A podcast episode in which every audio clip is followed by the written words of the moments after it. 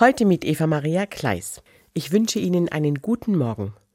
Putzen kann jeder, sagt man so.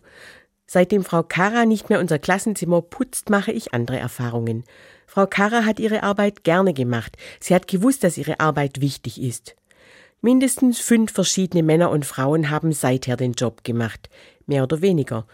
Zuletzt ein Mann, mit dem ich mich kaum verständigen konnte. Er hat die Mülleimer geleert, die Papierhandtücher und den Seifenspender aufgefüllt, hat sich bemüht, das habe ich gesehen.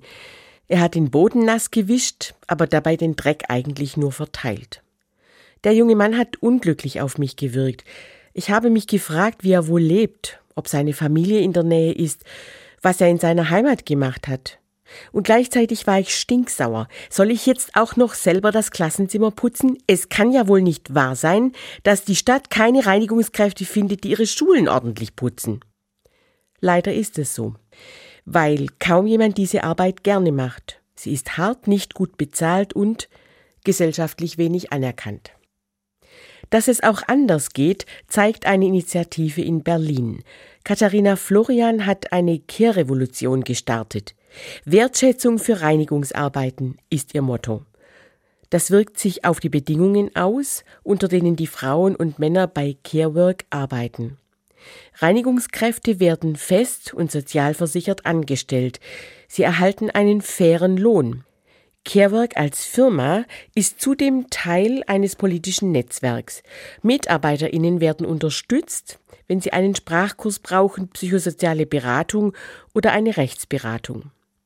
Katharina Florian ist eine Vorreiterin, wenn es um soziale Nachhaltigkeit geht.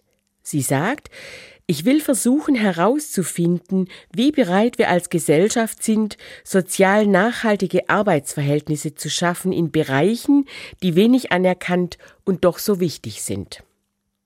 Tübingen ist weit weg von Berlin und ganz sicher arbeitet die Stadt Tübingen mit Reinigungsfirmen, die ihre Arbeitskräfte sozialversichert und fest angestellt haben.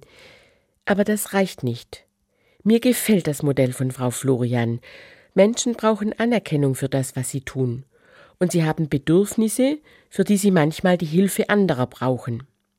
Wenn wir Reinigungskräfte auch so wahrnehmen, dann wäre es am Ende ein Gewinn für beide Seiten, die Reinigungskräfte und die Klassenzimmer in unseren Schulen. Eva Maria Kleis, Tübingen Katholische Kirche